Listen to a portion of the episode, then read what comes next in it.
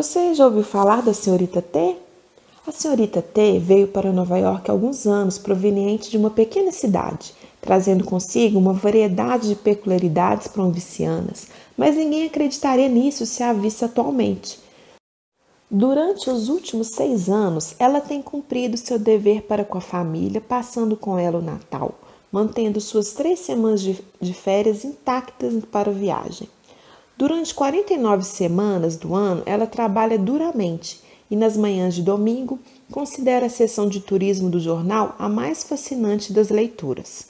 Ela calcula cada lugar que pode ser percorrido no tempo de 21 dias, além de quando e como fazê-lo da forma mais barata.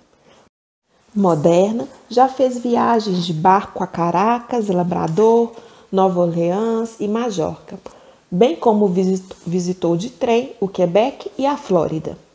A cada viagem, sua única extravagância consiste em aquisições para seu apartamento, se possível várias, que, segundo ela, a farão lembrar-se das viagens quando, já velha, não lhe for mais possível circular. Contudo, as aquisições são ao mesmo tempo decorativas e úteis. Ela fez pelo menos um amigo a cada viagem e mantém todos.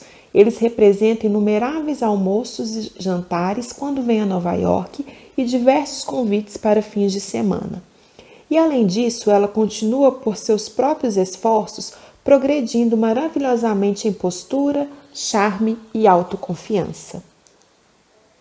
Solteira e feliz, guia clássico para mulheres. Marjorie